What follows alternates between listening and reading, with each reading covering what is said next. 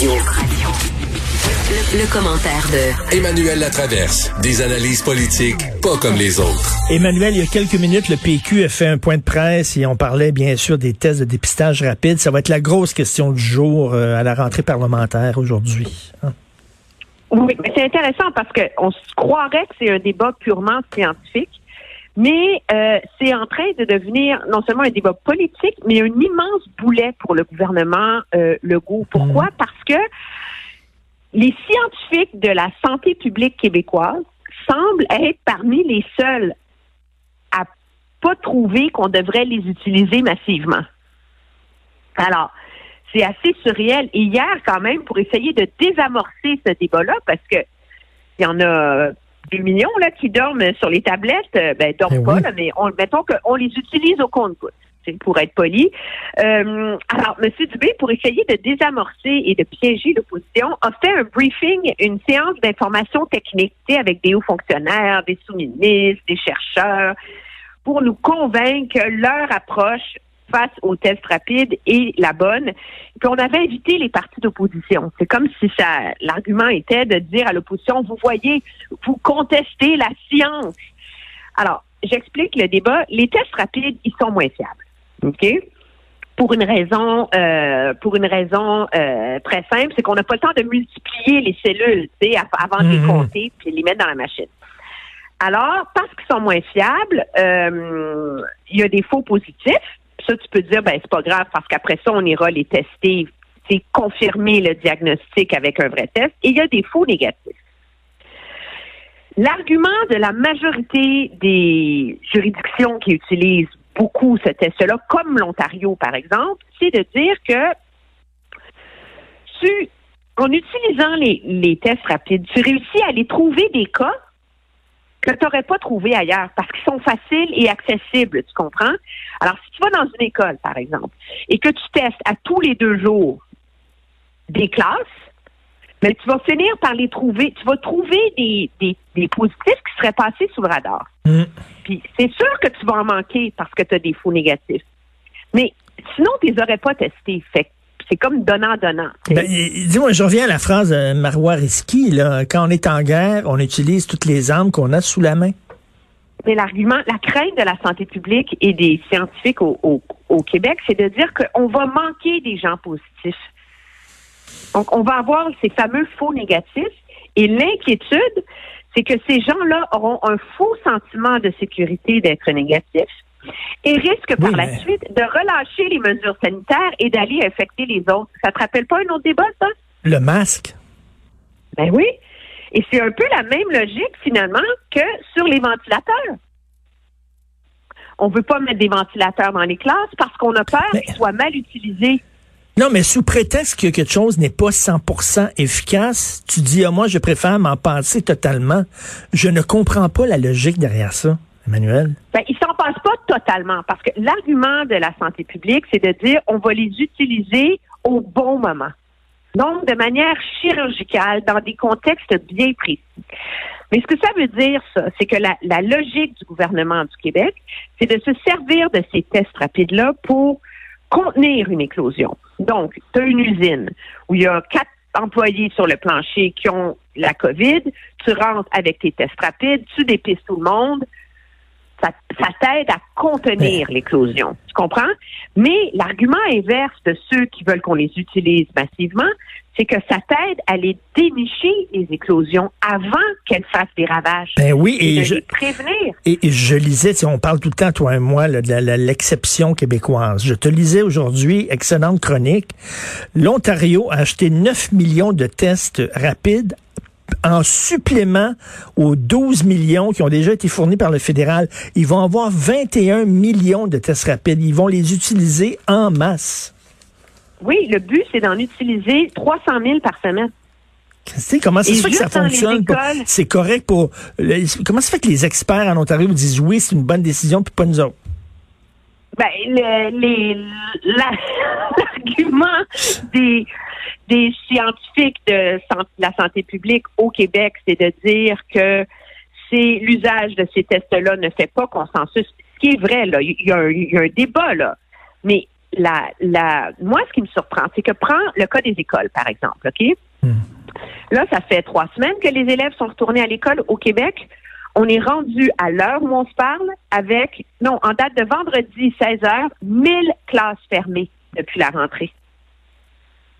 1000 classes fermées. 1000. 1000 classes fermées et 2000, euh, 2761 cas. Donc, il y a 300 nouvelles classes qui sont fermées par semaine en moyenne au Québec. Wow. Au net. Donc, il y en a qui rouvrent, mais il y en a 300 plus que la semaine. Alors, tu dis, pourquoi il n'y a pas des stratégies de dépistage des asymptomatiques dans les écoles? On le sait, la majorité des enfants sont asymptomatiques. Y en a-tu des enfants qui ont la COVID qui passent sous le radar, tu penses? Ben, en Ontario, ils ont une stratégie où ils vont déployer 25 000 tests PCR, les, les vieux tests classiques dans les écoles, pour aller trouver des cas, juste tester des enfants asymptomatiques, plus dans certaines écoles, à, dans des zones très chaudes, ils vont déployer 25 000 tests par semaine. Fait que là, tu me dis, l'argument de Québec, c'est de dire, oui, mais les tests rapides, ça prend quelqu'un pour les, pour les administrer. Puis on, donc, on fait moins de tests en une heure parce que faut que tu mettes le test dans la petite machine. La petite machine, ça prend 15 minutes. Fait que là, alors, tu fais quatre tests à l'heure au lieu, alors qu'une infirmière fait 50 tests à l'heure. C'est ce qu'ils ont fait en, ce qu'ils sont en train de faire en Ontario et qu'ils ont fait en Nouvelle-Écosse. Comme c'est des tests où t'as pas, c'est pas des tests nasopharyngés, là, tu sais, où il faut que tu ailles gratter le mhm. fond de la tête, là. faut juste que tu rentres dans le nez, OK? Donc, c'est beaucoup plus facile. Ils sont en train de former des bénévoles pour le faire. Pour pas déshabiller le réseau de la santé. Alors, tu sais, c'est comme, tu dis, pourquoi ailleurs sont capables de, tu sais, comme on dit en anglais, think outside the box? Ben oui. Non, non, je, ne comprends pas. Non, mais là, là c'est problème? C'est parce que ça devient un entêtement, là, de la part du gouvernement. Ben, c'est, c'est, est-ce que c'est un entêtement? En, même temps, mets-toi à la place du gouvernement. Le gouvernement, M. Legault, c'est pas, c'est pas des épidémiologistes, ces gens-là, là.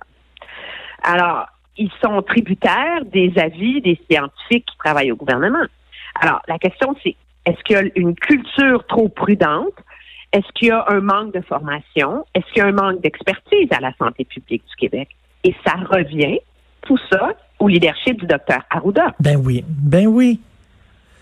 Alors, ben c'est assez, c'est assez fascinant et c'est, en tout cas, j'ai hâte de voir comment l'opposition va être capable de soulever cet enjeu-là parce qu'en même temps, politiquement, c'est c'est périlleux pour l'opposition de remettre en question la compétence de nos propres fonctionnaires.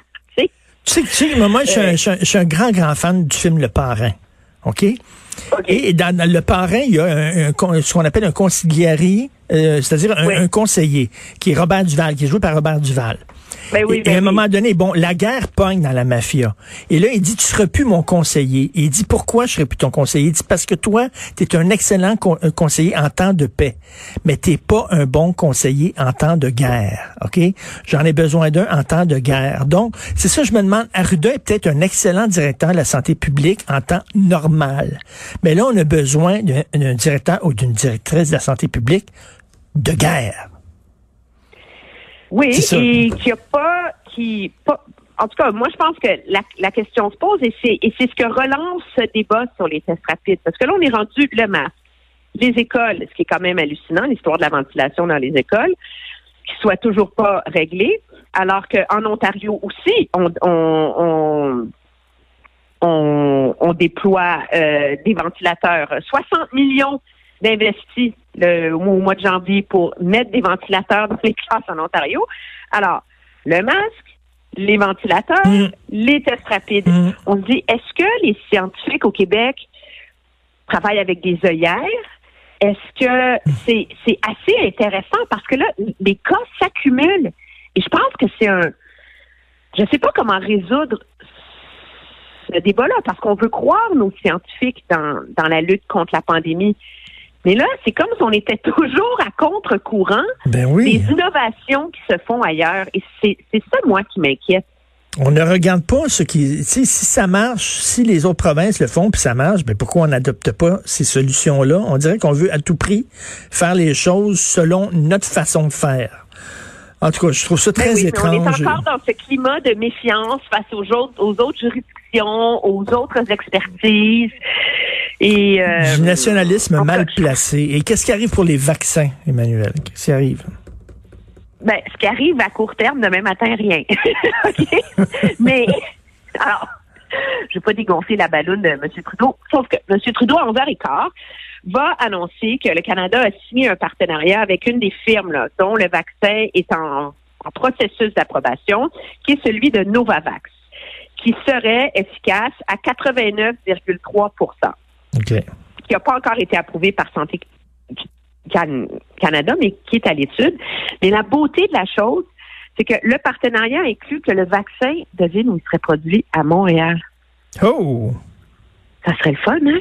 Ça, Alors ça que bien. finalement, le Canada puisse contrôler la production des vaccins dont on a besoin. Alors, tout ça dépend de l'approbation de Santé Canada, mais, et c'est là qu'il y a un mais important, l'usine en question pour les faire, les vaccins à Montréal, au complexe Royal Mount du Centre national de recherche du Canada, Mhm. l'usine, elle sera pas prête avant la fin de l'été.